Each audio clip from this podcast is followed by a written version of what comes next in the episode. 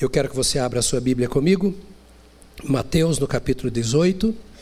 Mateus, capítulo 18. Verifique se tem alguém ao seu lado que está sem Bíblia ou sem o celular, não é a Bíblia no celular, e você vai deixar que ele acompanhe com você. Nós vamos pensar um pouquinho hoje sobre o cuidado com os filhos de Deus. Vou repetir: o cuidado com os filhos de Deus. Não é cuidado com os filhos de Deus. Mas é o cuidado com os filhos de Deus. Porque de repente você vai ficar meio esperto, né? Pensando, não, não é. É o cuidado com os filhos de Deus. Amém? Quem é filho de Deus? Diga para quem está ao seu lado, então, eu sou filho de Deus, tá? Isso. E pergunta para ele, e você? É. E você? Verso 1 do capítulo 18 até o verso 10 de Mateus diz assim: Naquele momento os discípulos chegaram a Jesus e perguntaram: Quem é o maior no reino de Deus, dos céus? Chamando uma criança, colocou-a no meio deles e disse: Eu lhes asseguro que, a não ser que vocês se convertam, e se tornem como crianças, jamais entrarão no reino dos céus. Portanto, quem se fizer humilde como esta criança, este é o maior no reino dos céus. Quem recebe a uma destas crianças em meu nome, está me recebendo. Mas se alguém fizer tropeçar um destes pequeninos que creem em mim, melhor lhe seria amarrar uma pedra de moinho no pescoço e se afogar nas profundezas do mar. Ai do mundo, por causa das coisas que fazem tropeçar. É inevitável que tais coisas aconteçam, mas ai daquele por meio de quem elas acontecem.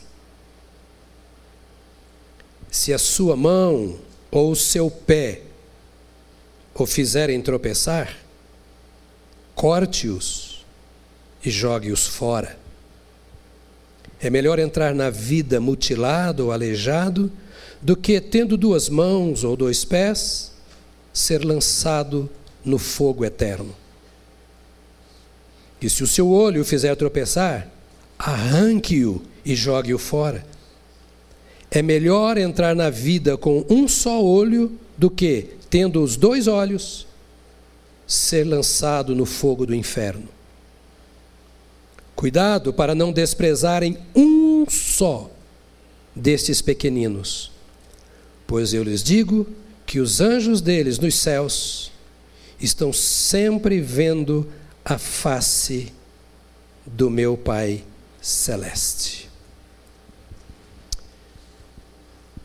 Este é um dos capítulos mais citados da Bíblia, o capítulo 18 de Mateus.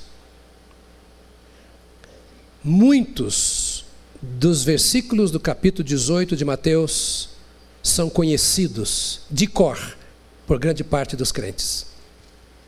Mateus 18 é um dos capítulos também mais importantes das Escrituras Sagradas quando se fala da igreja do Senhor Jesus Cristo. Eu quero que, voltando para casa hoje, você releia o capítulo 18 de Mateus com muito cuidado em oração. No capítulo 16 de Mateus, Jesus fala sobre a igreja pela primeira vez. O termo igreja no Novo Testamento é usado por 115 vezes. Nos evangelhos, apenas três vezes capítulo 16 de Mateus uma vez e neste capítulo 18 duas vezes. As outras 112 vezes está, estão lá no novo, na, na, nas epístolas, nas cartas dos apóstolos e também no Apocalipse. No capítulo 16 é o encontro de Jesus com os apóstolos, em que Jesus faz uma pergunta. Porque depois de muito tempo que Jesus caminhava com ele, com eles, ministrava entre eles e através deles ao povo, todos os ensinos e milagres que vocês conhecem. Agora Jesus para para ver se eles estavam entendendo realmente qual era a obra que estava sendo feita. Porque é um problema. Agora há pouco, no culto das oito, enquanto estava projetando aqui o recado que o Alê estava dando sobre o Summit, havia no fundo uma música cantada. E eu disse a Tati, que é a nossa responsável pelo palco, pelo púlpito, pelas coisas que acontecem, eu disse, Tati, olha um erro. Enquanto ele está falando, alguém está cantando uma música. E a nossa capacidade de retenção do que nós ouvimos é muito pequena. Um falando e outro cantando. Falei, manda tirar esta música que está sendo cantada e põe uma música só tocada de fundo. Porque às vezes nós não conseguimos entender bem as coisas. E era mais ou menos assim com os apóstolos. Eles estavam ouvindo a Jesus, mas também a multidão. Estavam vendo as obras que o Senhor Jesus fazia, mas também obras estranhas diante deles. E certamente eles não tinham ainda conseguido reter e Jesus queria que eles expressassem o que estavam pensando, para que eles mesmos soubessem se estavam ou não retendo o significado daquilo com que eles estavam envolvidos. Então Jesus pergunta para eles assim: O que dizem os homens ser o filho do homem? Ou seja, o que as pessoas estão dizendo que eu sou? Eles me vêm ensinando, pregando, curando, libertando, etc. E vendo tanto tempo o que eu estou fazendo e caminhando comigo há tanto tempo, tendo tantos testemunhos, o que eles lá fora dizem a meu respeito? Não sei se houve um tempo, uma pausa, mas eu sei que Pedro trouxe a resposta. Olha, uns dizem que tu és Elias, outros Jeremias, outros dizem que tu és um dos profetas, outros até dizem que tu és o João Batista que ressuscitou. Incisivamente, Jesus faz uma pergunta: E vós? Quem dizeis que eu sou? Os teólogos dizem uma coisa, os filósofos dizem outras, os ateus dizem outras, e você? Quem é Jesus para você? Pedro disse: Tu és o Cristo o Filho do Deus vivo. Jesus se volta para ele e diz assim: Bem-aventurado és tu, ou muito feliz és tu, Simão, filho de Jonas. Porque não foi nenhuma pessoa que te ensinou isso. Não foi carne nem sangue quem te revelou isso, mas o meu Pai que está nos céus. E eu te digo: tu és Pedro, e sobre esta pedra eu edificarei, e aí pela primeira vez, a minha igreja. Diga comigo, minha igreja. A primeira vez que Jesus fala sobre igreja, ele diz: é a minha igreja. Igreja servia antes para um chamado a qualquer grupo de pessoas para que se reunissem a fim de tratar de alguma coisa específica. Israel é chamada a congregação ou a igreja do Senhor no Velho Testamento porque foram chamados, tirados para fora do Egito a fim de cumprir um propósito de Deus. Os gregos reuniam suas assembleias especificamente para tratar de assuntos políticos. Foi lá que nasceu a democracia. Não a nossa, uma outra. Mas foi lá que nasceu. E Jesus agora diz assim: Eu quero que você entenda o seguinte: Eu estou formando a minha igreja. O que vocês me viram fazendo, o que vocês me veem ensinando, os meus sermões, tudo o que eu faço, tudo o que eu digo e tudo o que eu sou aqui na terra é com um propósito: edificar alguma coisa que é minha. Estou começando com vocês. E isso não acaba aqui comigo, porque eu vou para o Pai e vocês vão continuar fazendo. Mas eu quero que vocês entendam que é a minha igreja. Por outras vezes nas Escrituras nós vamos encontrar à frente, quando já a igreja era maior e havia um entendimento melhor, que a igreja é chamada a casa do Deus vivo. A igreja é chamada a lavoura de Deus. A igreja é chamada de edifício de Deus. A igreja é chamada de servos de Deus. Sempre está sendo dito que a igreja não pertence a si mesma, que a igreja não é uma mera instituição, que a igreja não é de nenhum líder, que a igreja é, diz Pedro, propriedade exclusiva de Deus. A igreja é propriedade, diga comigo, propriedade. Quando nós pensamos que a igreja é propriedade de Deus, vem ao nosso entendimento logo assim: então Deus cuida de nós, porque todo bom proprietário cuida da sua propriedade. E isto é uma verdade. Todavia, se nós pensamos que a igreja fala, que a Bíblia fala que nós, a igreja é a lavoura de Deus, que a igreja é edifício de Deus, Jesus está edificando a sua igreja. Se eu digo que você é o proprietário de uma loja, o que você espera da sua loja? Pode falar, você não é judeu, mas eu sei o que você pensa. Pensa em quê? Lucro. Se você é proprietário de um prédio, o que, que você pensa? Você quer o quê? Espera o quê do, do prédio? Hã?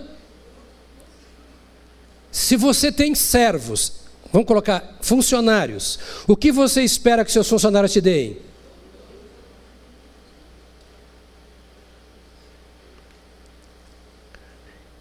E se Jesus é o Senhor da igreja, a igreja é a propriedade, a lavoura exclusiva dele, o que você acha que Jesus espera da igreja? Por que que em João, no capítulo 15, ele fala que é para nós darmos fruto, muito fruto e mais fruto ainda? Porque o Senhor espera da sua igreja lucro. Qual é o lucro que a igreja pode dar ao Senhor Jesus? Os discípulos estão reunidos e cada um deles está pensando no seu lucro individual.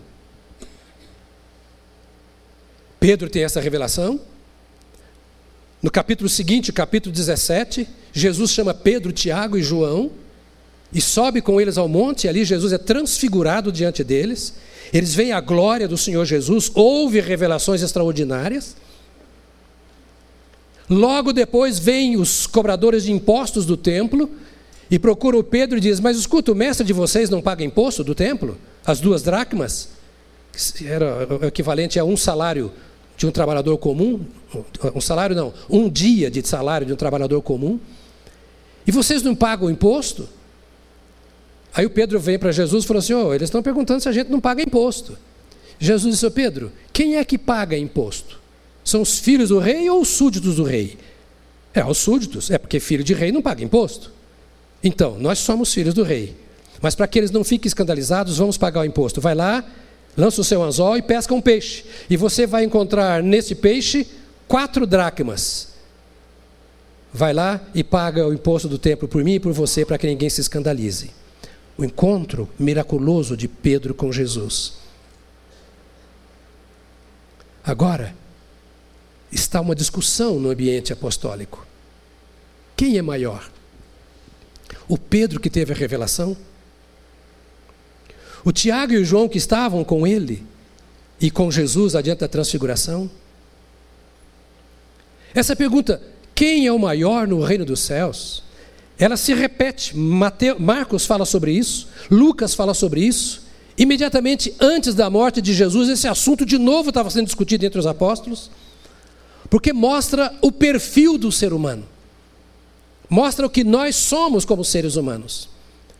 A pergunta é sempre é: quem é o maior? Quem manda aqui? Quem é mais importante aqui? Quem tem mais significado? Quem não pode faltar nessa situação ou neste lugar?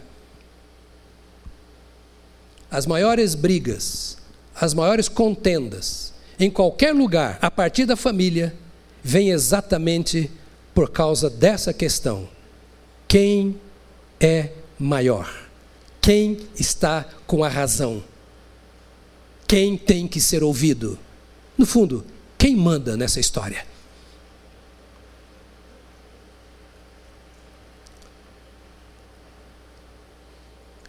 A esta palavra, ou a esta situação, melhor, nós damos uma palavra que se chama orgulho.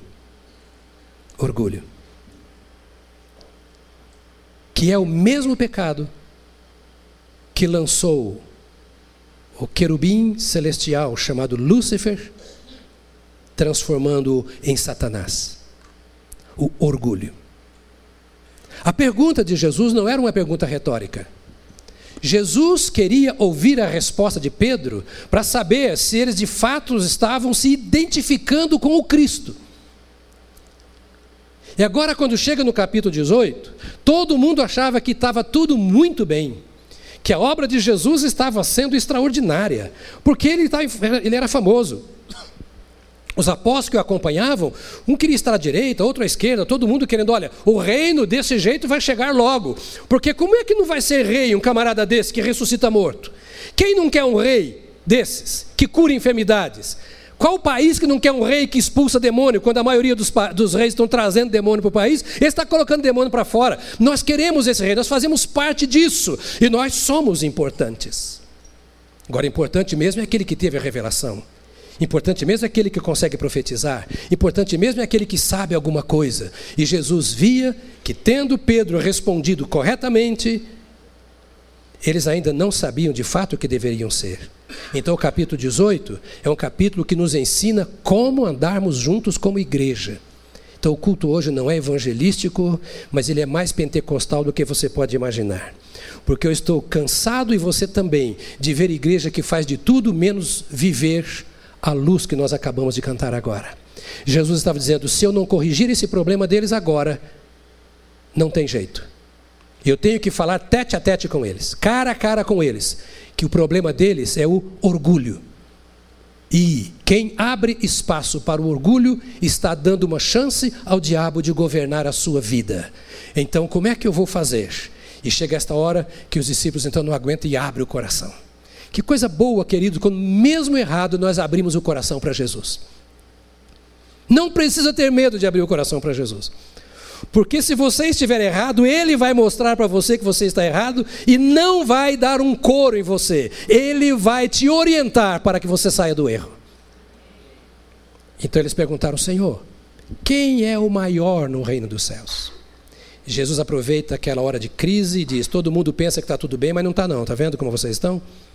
Um quer ser maior, outro quer ser o melhor, é, um é porque sabe falar mais, outro que contribui mais, outro que dirige melhor, etc. Vem cá. Pegou quem? Pegou Pedro e pôs à frente do povo e disse: vou mostrar para vocês. Foi isso que ele fez?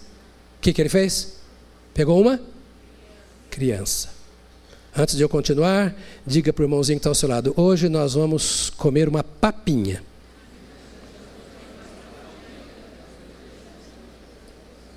Não é nem arroz com farofa.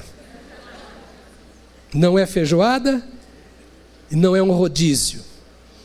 Por favor, me entenda. Eu quero dar uma papinha.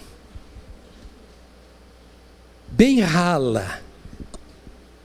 Porque nós estamos correndo atrás de tantas coisas grandes que nós esquecemos que o fundamento da vida é simples. O fundamento da vida é simples. Nós já não sorrimos mais.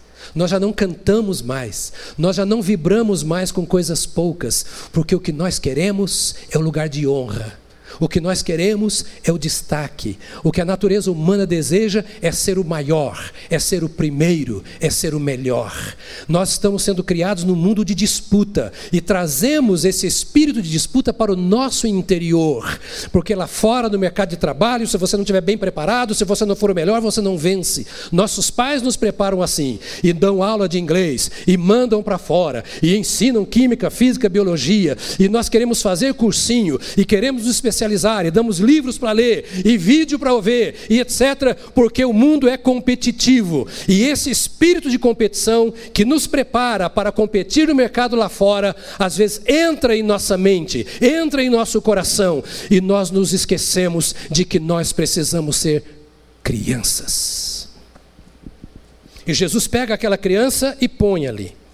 E agora, quando ele começa a falar, ele não fala apenas a respeito da criança, ele está falando da criança e está falando do crente. A criança é apenas um exemplo. Ele está respondendo a uma pergunta de adultos, para ensinar os adultos a viver como adultos e como igreja do Senhor Jesus. No capítulo 18, ele está dizendo assim: não esqueçam, a igreja não é de Pedro, a igreja não é de João, a igreja não é de Tiago, a igreja não é de Paulo, a igreja não é de Jonas, a igreja é de Jesus.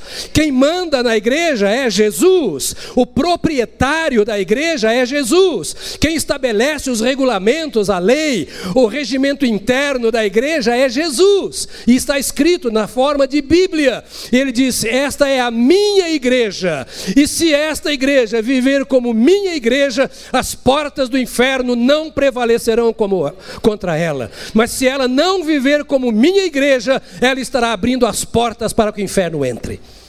Então, para que o inferno não entre, ele se opõe a essa criança diante de vocês, e quero dizer a vocês: se vocês não se converterem e não se tornarem como essa criança, de maneira alguma vocês entrarão no reino dos céus. Incrível! Porque Jesus detectou que quando a maioria das pessoas olhava para o movimento que ele estava criando, vamos chamar de um movimento, e via como um movimento vitorioso, ele olhava para o interior do seu movimento e dizia: Eu preciso corrigir alguma coisa antes que seja tarde. E a minha correção é: eu preciso dizer para esse povo assim: olha, abaixa a bola. Diga para o irmãozinho do seu lado, fala para ele com todo carinho, fala, abaixa a bola irmão. Pastor, não gosto disso, problema seu, eu gosto. Então, abaixa a bola, meu irmão, abaixa a bola. E Jesus põe a criança e diz: olhe para essa criança. E a palavra criança, aí no grego, ela dá a ideia de uma criancinha que ainda não tinha idade escolar.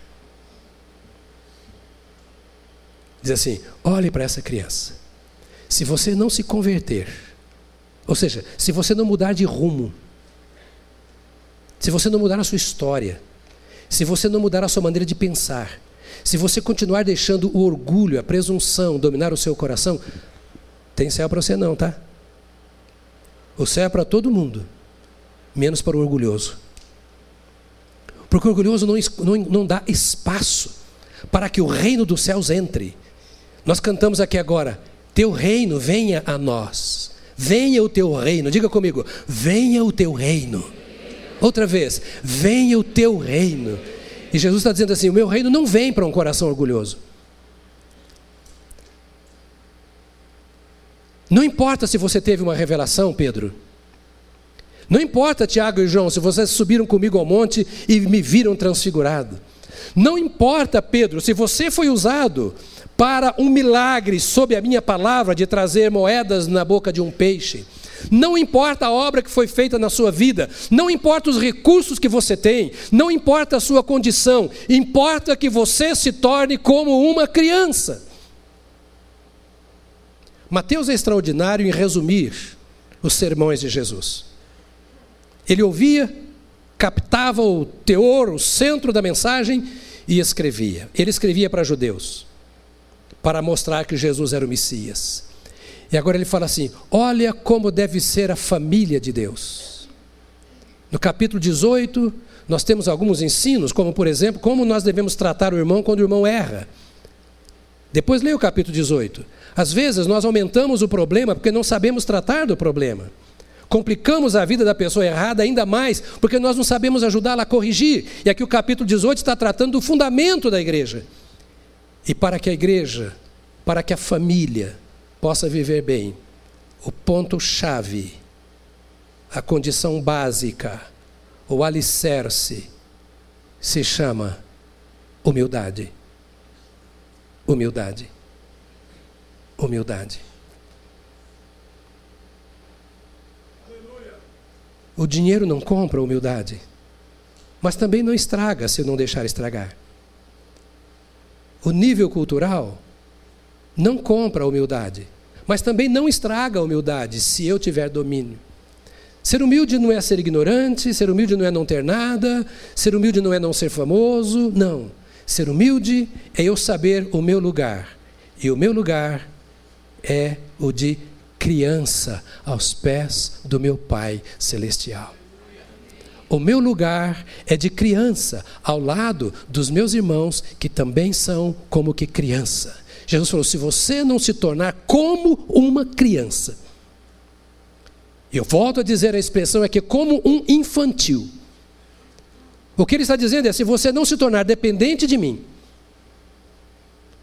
se você não aprender que precisa andar comigo, se você não recorrer a mim sempre, se você não ouvir os meus conselhos, dificilmente você vai conseguir viver. E vou dizer mais: você não vai entrar no reino dos céus. Um resumo desse capítulo 18 poderia dar o tema: Todo crente é uma criança. Todo crente é uma criança. À luz do que Jesus estava dizendo, eu posso dizer a você assim: não seja complicado. Mais uma vez, diga para o irmãozinho do seu lado, fazer, vai, vai, vai, vai, vai, vai tomando a papinha aí, irmão, vai comendo a papinha. Vai comendo a papinha. Porque Jesus quer edificar a sua igreja. Significa, ele quer trabalhar a sua igreja. Ele, como proprietário, ele quer continuar me construindo, me fazendo, me fabricando. Ele quer continuar interferindo na minha vida. E se Jesus parar de interferir na minha vida, eu me acabo me acabo moralmente, me acabo socialmente, me acabo emocionalmente, me acabo espiritualmente. Se Jesus tirar a sua mão da minha vida, eu me torno tão treva quanto treva é aquele que não tem Jesus. Por isso ele trabalha agora e diz assim: olha, o que eu quero que vocês entendam é que vocês não podem permitir que esse desejo de ser melhor, de ser maior, de ser o tal, possa crescer no coração de vocês, e eu quero que vocês se humilhem para entender a sua fraqueza, para entender a sua dependência, e que vocês me busquem e que vocês se relacionem uns com os outros nesse mesmo espírito, nesse espírito de humildade. A tal ponto, lá pelo versículo 16 ou 18, eu acho 18, desse capítulo 18, ele chega e diz assim: Olha, se o irmão pecar contra você, ele começa no verso 15, você vai fazer o seguinte: você vai procurar o irmão. E você vai procurar o irmão e dizer: Olha, você errou contra mim. E você errou nisso, nisso, nisso, você me feriu, ou etc. E eu vim dizer aqui para você que não pode continuar assim. Você não vai correr para o pastor dizer, ah, porque o fulano fez, e nem para o seu pai, para sua mãe, nem para o irmão em Cristo. Se teu irmão pecar contra ti, vai entre ti e ele só. Vamos repetir isso? Se teu irmão pecar contra ti, vai entre ti e ele só. Os irmãos sabem que eu tenho 11 netos, de todas as idades. E para melhorar, tem mais os gêmeos que vão nascer agora. Então, do, do zero aos 17 anos, eu tenho neto para chuchu. E ontem nós estávamos com dois netinhos, um de sete anos, o Vitor, sete anos, oito anos, já fez oito, Vitor. Eu não sei mais a idade, estou esquecendo até o nome de tanto neto que eu tenho. E a, a, a Mel tem sim, quatro, quatro anos. E nós fomos para um aniversário de criança, minha esposa e eu, e levamos os netos. Como é que a criança faz? Vovô, ele pegou meu brinquedo. Ô, vovô, ele bateu o pé em mim. Vovô, puxar meu cabelo. A criança, a criança que não tem o espírito de mansidão, ela faz o quê? Ela conta para os outros. Ela conta para os outros. Mas a criança que é educada, que cresceu, que amadureceu um pouco, ela chama, eu falei, ei, cara, vem cá. Às vezes ela dá um tapa também, mas não é para fazer isso. Ela chama e diz, você errou contra mim. Jesus falou, agora se ele não corrigir, você chama assim, aí duas testemunhas. Chama duas testemunhas. Isso é bíblico, é assim que se anda na igreja. Quem manda na igreja? Quem manda na igreja? E qual é a palavra de Jesus? a Bíblia. Então você agora procura dois irmãos, os dois irmãos vão lá e sentam e dizem assim: Olha, eu conversei com você sobre aquilo que aconteceu de errado e, e, e você não quis corrigir. Talvez eu não tenha conseguido argumentar com você à altura, Mas eu, eu quero que você eh, fale com os irmãos o que está acontecendo. Vamos conversar, nós quatro aqui agora. Eu, nossos dois irmãos e você. O, o que é que está acontecendo? Por que incorreu nisso? Por que, que você não consegue? Viemos orar com você, não viemos te acusar. Você é meu irmão, você é da minha família. Caminhamos juntos em Cristo, nós dependemos um do outro. Se ele consertar, disse o Senhor, ótimo, você ganhou o seu irmão. E se ele não consertar, agora você leva o assunto para a igreja. Agora você, as testemunhas, vão à igreja e vão dizer: olha, aconteceu assim, assim, assim. Temos chamado o irmão, temos orado por ele, temos orado com ele ou com ela, já temos feito tudo, não tem funcionado. Aí a igreja, através dos seus representantes, vai chegar para essa pessoa e vai ter a última oportunidade de conversa. E se ela não se arrepender, a Bíblia diz no capítulo 18 que você tem aí, faz o que? Considera como gentio ou publicano, como pagão. Ou seja, ele até parece que é crente, mas não está dando o fruto de crente. Ele até fala que é crente, mas está vivendo como não crente. Ele fala que tem Jesus, mas vive como um pagão, que não tem Jesus. Então vocês vão excluí-lo. Tudo o que ligares na terra terá sido ligado no céu. E tudo o que desligares na terra terá sido desligado no céu. Este ensino está no contexto, é a mesma conversa. Tenho a impressão que foi na casa de Pedro essa conversa, porque foi em Cafarnaum, era ali da casa de Pedro que veio a cobrança e Jesus mandou que Pedro pescasse. E tenho a impressão que foi ali um dos filhos de Pedro. Pedro não era, Pedro era casado e tinha crianças. O Papa não é. Ele disse que é o sucessor de. Mas, mas o Pedro era casado. E o Pedro tinha filho.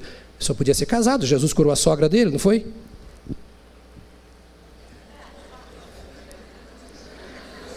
Eu não falei nada. Eu só falei que Jesus curou a sogra dele, então ele era casado. Né? E Jesus pega uma criança, talvez dos filhos de Pedro, dos amiguinhos, e coloca ali no meio e diz: Espera. E eu espero que você esteja entendendo o que eu estou dizendo. Olha para essa criança. Vocês têm que ser tão simples que consigam viver juntos, permitindo que eu, como pai, governe a vida de vocês. Que quando vocês tiverem um problema, vocês tragam para mim esse problema e que vocês me ofereçam a oportunidade, o espaço, de eu poder dar direção a vocês. Porque a sabedoria do homem é loucura diante de Deus. Por melhores que sejam as nossas estratégias, a nossa maneira de resolver problemas. Eu estudo muito a questão de conflitos, porque eu trabalho com conflitos o dia inteiro. O que mais vem às minhas mãos é conflito para resolver. Tem dia que até quase que eu estou em conflito, eu entro em conflito, tanto conflito que eu trabalho. Agora mesmo estou lendo um livro sobre solução de conflitos. Estamos agora transformando a casa da família numa casa de mediação de conflitos, para atender um punhado de situação que tem. Se você tem especialização nessa área, por favor, nos procure, porque nós precisamos de gente capaz, de graça, tá? Aqui só Deus paga, e o que Ele paga é muito bom. Porque nós vamos atender de graça o povo, para a solução de conflitos. Né? Então, por quê? Existem conflitos na igreja? Existem. Mas para que nós possamos vencer os conflitos e para que nós possamos chegar para o irmão e ajudá-lo a resolver o problema, sem brigar com ele, apontando o problema deles, olha, isso aqui faz mal para você. Porque o problema é que quem faz o mal está fazendo mal para si mesmo. Então, chamar a pessoa, chegar a esse ponto, é preciso que antes disso eu tenha um coração humilde, para eu não chegar com pedra nas mãos para eu não chegar com chicote nas mãos, para eu não chegar como se eu fosse aqui um executor, mas eu chegar como irmão em Cristo e no amor de Cristo, porque Jesus que está construindo a igreja está nesta atitude dizendo para aqueles discípulos: Olha, como eu disse a vocês, eu sou manso e humilde de coração. E os meus filhos devem seguir o meu exemplo e devem ser mansos e humildes de coração.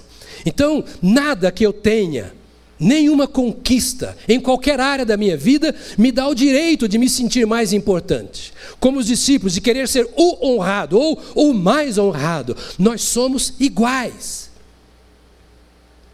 Para o irmão se converter, diga para ele: você é igualzinho a mim.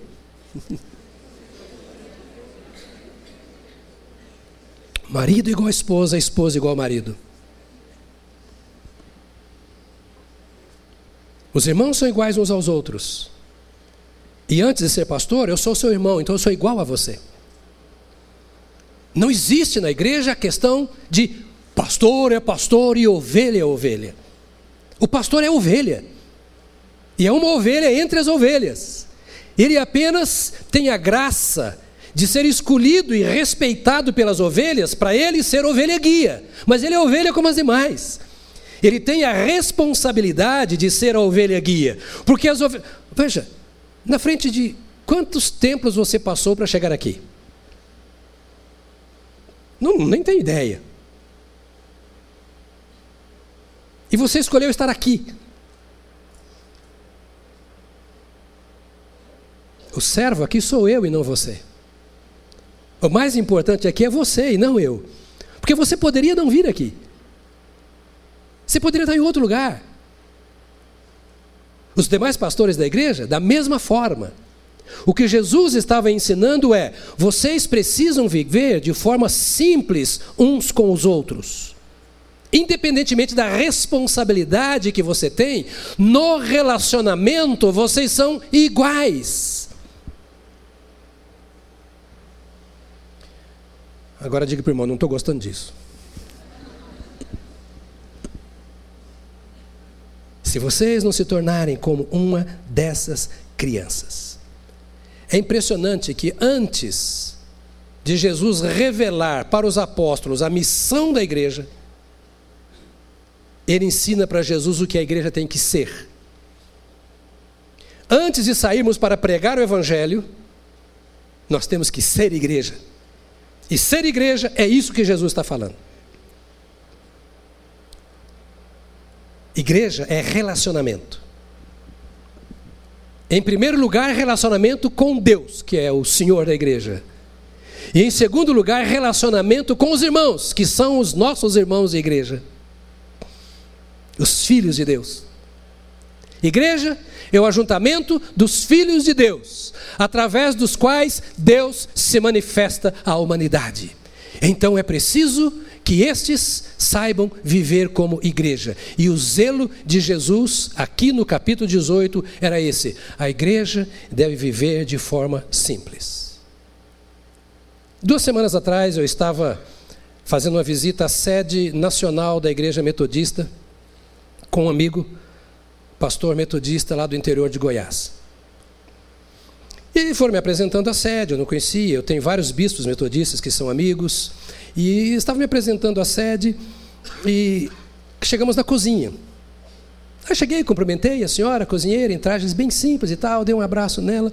Aí o colega, que é pastor metodista, disse assim: Ah, esse aqui é o pastor Jonas, é da Batista do Povo. Ah, eu conheço a igreja do Senhor, a Batista do Povo. É, eu moro lá no Grajaú eu passo lá e eu vejo a plaquinha sempre. Eu, eu, eu fico intrigada com uma frase que tem ali, na placa. Eu falei, que frase, irmã? Claro que eu sabia. Simplesmente igreja. Por que simplesmente igreja? É porque a igreja tem que ser simplesmente igreja. Quando vim para cá, eu já estava completando 25 anos de ministério pastoral. 17 anos atrás, quase 18. E, claro, você com um quarto de século de ministério pastoral, tem algumas caixas de esboço de sermão. Tem algumas pastas de planejamento. Fundei igrejas, fui pastor de igreja pequena, de igreja grande, dirigi o campo missionário da Amazônia, fui líder na denominação ao lado do pastor Enéas, tanto estadual como nacional. Eu já não era mais criança. Mas eu vinha para cá, para esse púlpito, eu ficava olhando para o povo e dizia, meu Deus, o que eu vou fazer com esse povo? Eu vou pregar todos os sermões que eu tenho na pasta? Os estudos bíblicos que eu tenho? Vou usar as estratégias que eu tenho escrito nos meus papéis? O que, que eu vou fazer, Senhor, com esse povo? Para que, que o Senhor me trouxe aqui? Eu confesso aos irmãos que eu passei meses orando. E um dia, meu gabinete era aqui, atrás, eu estava de joelhos, quase debaixo da escrivaninha. Bim! E orando ao Senhor, eu estava chorando muito, porque eu queria uma direção. eu ouvi a voz do Espírito Santo dizendo aqui no meu interior, como raras vezes eu ouvi, simplesmente igreja. Foi tão forte a voz que eu falei, vou mandar colocar na placa esse negócio. Para eu nunca esquecer, toda vez que eu passar ali, que eu ler o impresso, para eu me lembrar que o Espírito Santo falou que aqui é só igreja e mais nada. Por isso a nossa mensagem é simples. Por isso a gente não discute teologia, a gente não traz aqui filosofia. Temos pastores bem formados em área acadêmica lá fora, mas o nosso negócio aqui é igreja. Porque a igreja é de Jesus e nós estamos tentando cooperar com Jesus para construir simplesmente igreja. O que é de igreja nós queremos. O que não é de igreja nós queremos. Agora queremos uma igreja conforme Jesus disse aos apóstolos. Vocês parem um pouco, Jesus estava dizendo para eles, e pensem naquilo que vocês vão fazer, porque antes eu quero que vocês sejam e sejam apenas como crianças capítulo 9 de Marcos, 9 de Lucas, 16 de Mateus, depois, lá no final, quando Jesus já está para morrer, a gente vai ver sempre os discípulos querendo encontrar um lugar de melhor destaque. Mas me chama a atenção aqui quando o Senhor diz assim para eles: Eu lhes asseguro. Essa palavra é forte. Jesus vinha falando, falando, e de repente ele falou assim: pare um pouquinho e preste atenção no que eu vou dizer. Você já fez isso com seu filho? Com certeza. Depois de ter falado algumas vezes, ele não ter obedecido, você parou, desceu ao nível dele, olhou nos olhos e disse: Olha aqui para mim. Você já fez isso? Se não fez, precisa fazer. Porque a maioria das crianças hoje parece que tem pais que não fazem isso. Dá o tablet para ele se divertir, para não me encher as paciências. Vai para lá. Menino, tem tempo para isso, não. Tem coisa séria para fazer. Como se cuidar dos nossos filhos não fosse coisa séria. Mas quantas vezes eu fiz isso? Com filhos e filhas. E faço com neto também, porque vovô manda, tá? Vovô manda mais do que pai. olho no olho e diz: preste atenção, olha nos meus olhos. Eu quero te ensinar alguma coisa, isso tem que entrar no seu coração. E aí você fala firme. Já não fez assim? É o que Jesus fez aqui. Eu vos afirmo, preste atenção, eu estou dizendo, se vocês não se converterem e não se transformarem com uma dessas, em uma dessas crianças, vocês não vão entrar no reino do céu, não. Falou para quem? Para o Pedrão, que já tinha tido revelação.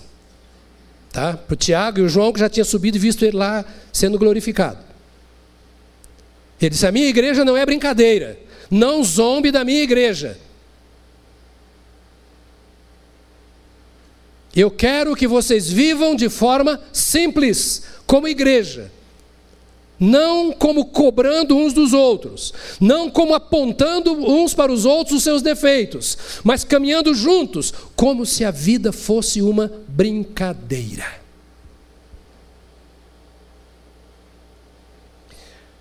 A vida tem nos estragado. Eu tinha tanta coisa para dizer, não vai ter tanta coisa aqui, ainda mais que tem, mas a, a vida tem tentado acabar conosco.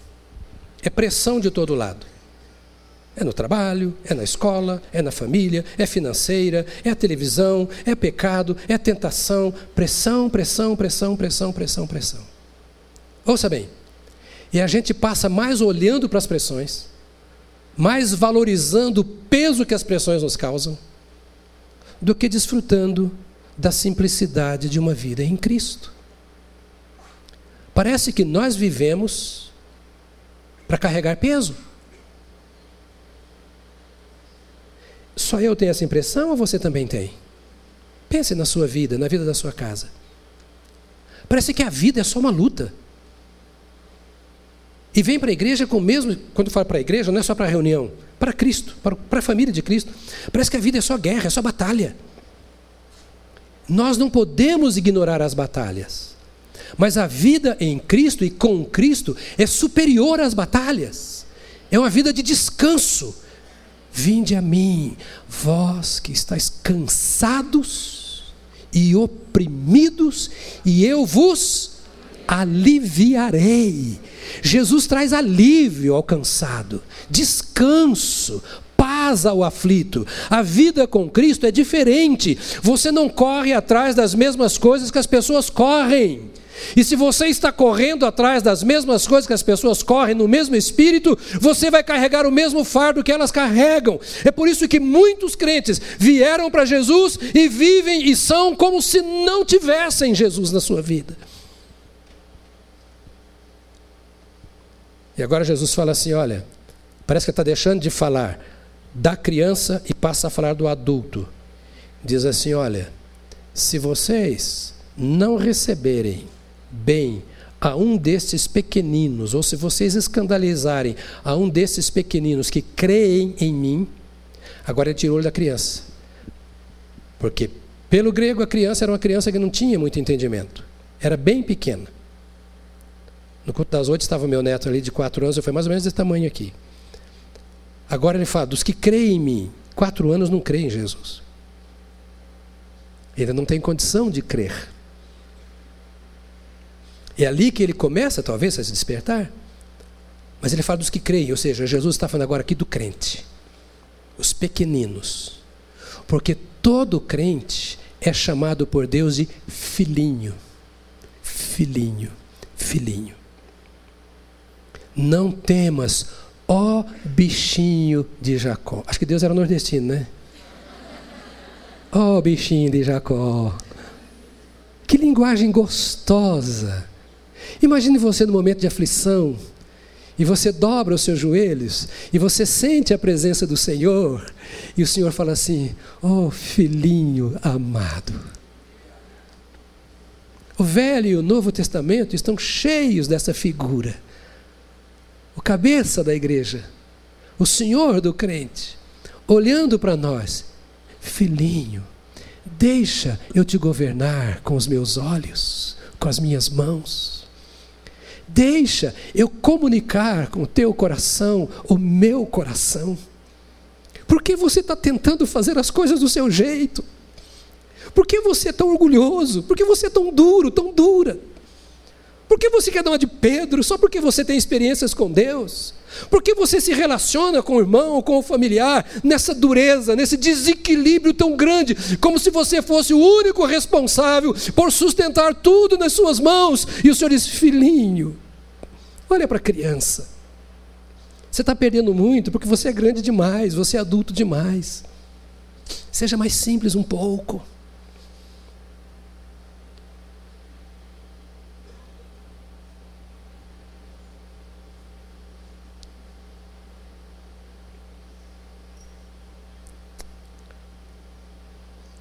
Que ele está fazendo é tentando nos livrar da condição de déspotas.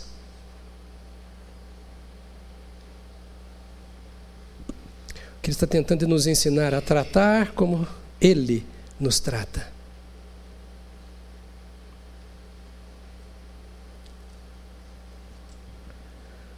Quero terminar só lembrando. Cuidado com o que nós fazemos com os nossos pequenos. Agora volto à criança. Como Jesus falou, hora da criança, hora do adulto.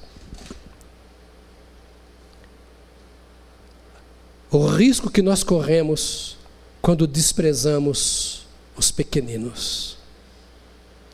O que é desprezar? É não prezar. É não dar à criança o valor que a criança tem. Se você tem filhinhos pequenos, Amanhã eles serão do tamanho dos meus meninos. O meu, meu menino mais novo tem 32 anos. Como serão os nossos meninos amanhã? Quinta-feira eu estava no escritório, meu filho aparece lá, pai, vamos almoçar comigo? Claro. Sempre nós dois para comer uma comida japonesa. Comemos, conversamos, rimos, falamos da empresa, dos filhos, tá, papá, papá. Na hora de pagar, ele tira a carteira assim. Não, filho, eu vou pagar. Não, não, não, eu vou. Aí ele pagou a minha comida. Eu falei, valeu a pena investir nesse cara.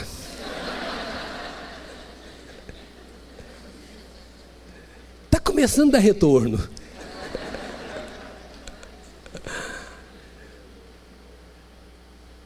É isso que o Senhor Jesus espera de você. Que você dê lucro, que você dê retorno, que Ele olhe para você e diga assim: valeu a pena investir nesse sujeito. Cara não valia nada. Eu entrei na vida dele, salvei, virou um João da vida, saiu da lama e agora ele fala de Jesus. Então não tem do que me orgulhar. Sem mim nada podeis fazer. Pega seus meninos, tira o tablet da mão deles, tira o iPhone da mão deles. E se você deixar um tablet, põe lá o três palavrinhas, que mais? Eu só sei três palavrinhas porque tem lá em casa o dia inteiro. Põe lá um, alguma coisa que tire o seu filho das garras do mundo, dominadoras do mundo. Não venha para a igreja deixando o seu filho com a vovó. O seu filho precisa de Jesus, é na infância. Não venha à igreja uma vez por semana, isso aqui não é missa. Não venha à igreja uma vez por mês para tomar ceia. Quando eu cheguei aqui, a turma falava muito de papa ceia. Não, venha e traga a sua família para você. Eu e a minha casa serviremos ao Senhor. Eu queria que você ficasse em pé nesta hora, porque eu quero orar com você. Antes de você sair e depois, se você quiser vir aqui à frente, momento especial de oração, podem vir. Podia dar a mão a quem está do seu lado, podia? Isso é simbólico. O dar a mão para mim é simbólico. Eu quero que você entenda por quê. A pessoa que segura a sua mão precisa tanto do Senhor como você. O Senhor nos nivela a todos. E Deus vê dois tipos de pessoas: quem crê em Jesus e quem não crê em Jesus. Quem é salvo e quem não é salvo. Só tem esses dois tipos. Não tem rico, não tem pobre, não tem bonito, não tem feio, não tem gordo, não tem magro. Só assim. E essa pessoa cuja mão você segura, ela é exatamente igual a você. Nem melhor nem pior. Alvo do mesmo amor de Deus, da mesma graça de Deus. Deus não olha para nenhum de nós como se fôssemos especiais ou como se fosse especial.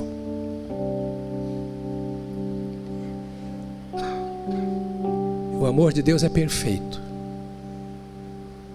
Eu não faço acepção entre os meus filhos, mas eu sou pecador. Imagina Deus perfeito, como Ele olha para os filhos. Talvez hoje você esteja se sentindo um pouco abatido e, quem sabe, até um pouco comprometido moral espiritualmente. Talvez você tenha vindo aqui, assim, quase que eu, eu vou porque é um hábito, mas eu não tô, tô legal. Minha vontade era ficar em casa, porque eu estou cansado até da minha fé. Eu só posso dizer a você que Deus não se cansa de você. Se você tem pensado em abandoná-lo, ele diz, ele diz para você: Eu nunca te deixarei, eu jamais te abandonarei. Nunca, nunca. E se você abandonou o Senhor Jesus e quer voltar, é a hora que você quiser, não depende dele. Ele continua com os braços estendidos, dizendo: Olha, eu continuo trabalhando pela minha igreja. Aliás, nunca abandone a igreja. Nos doze está a origem da igreja,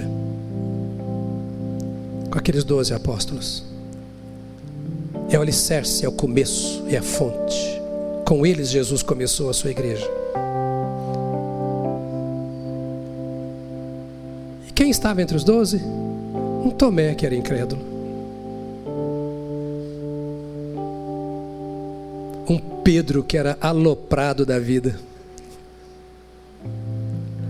um João e o irmão dele, Tiago, que eram chamados de os Boanégios, filhos do trovão. Os brigadores. Eles queriam ser os donos da causa. Senhor, se não deixar passar em Samaria, deixa a gente, vai pedir para cair fogo aqui, acabar com essa raça que não presta. A igreja. Entre os doze estava um Judas que traiu a Jesus. E o fato de ter ali um Judas e Judas ter traído não anulou a realidade de que ali nos doze estava a igreja nascendo.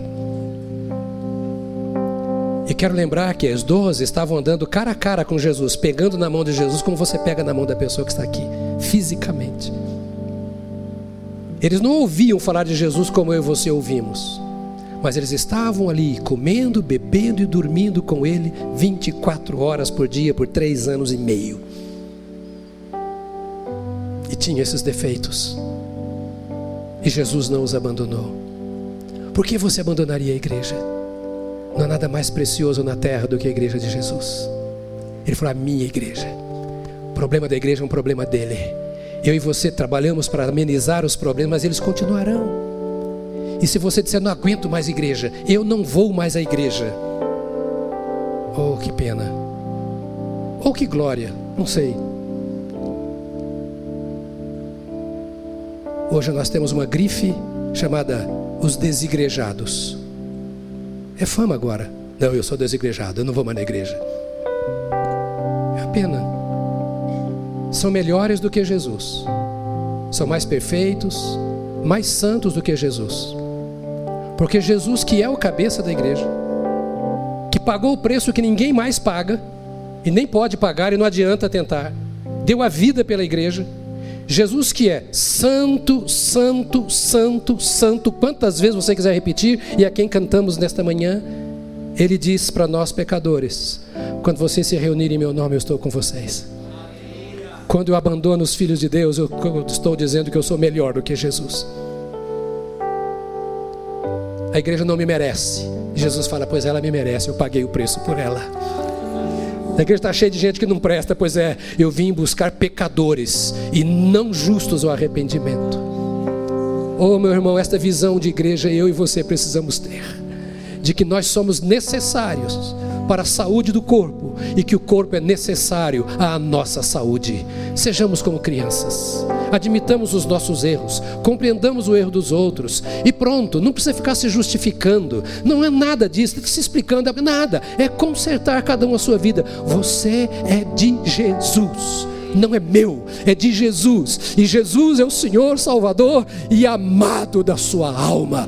Por mais que você tente lutar contra isso, a realidade é que você não tem sossego sem Jesus, porque Ele te selou com o Espírito Santo. E para onde você for, o Espírito dirá: você precisa de Jesus porque você é dele. E Ele te ama e Ele te quer.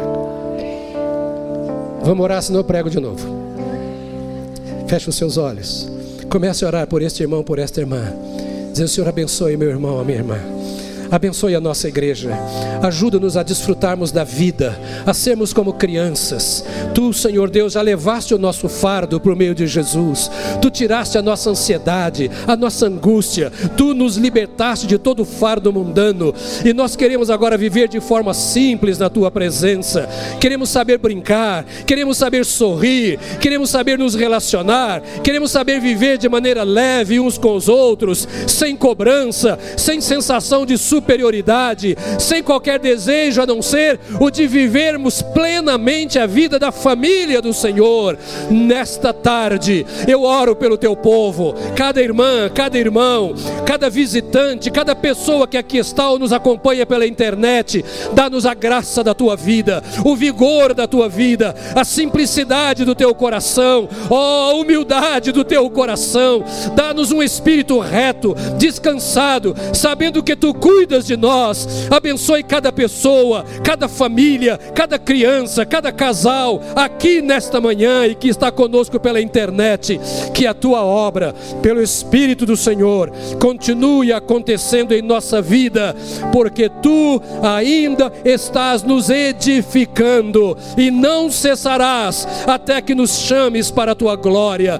Receba a nossa vida, somos o teu povo, somos a tua igreja, somos a tua tua família. Receba-nos e continue falando conosco e nos ensinando, olhando dentro dos nossos olhos, como olhaste os olhos dos discípulos naquela ocasião. Recebemos a tua palavra e dela tomamos posse para a nossa vida como igreja e para os nossos relacionamentos, em nome de Jesus. Amém. Amém. Amém. Graças a Deus. Aleluia. No outro culto a gente dá churrasco ou feijoada. Aproveite a papinha de hoje. Deus te abençoe. Deus te abençoe.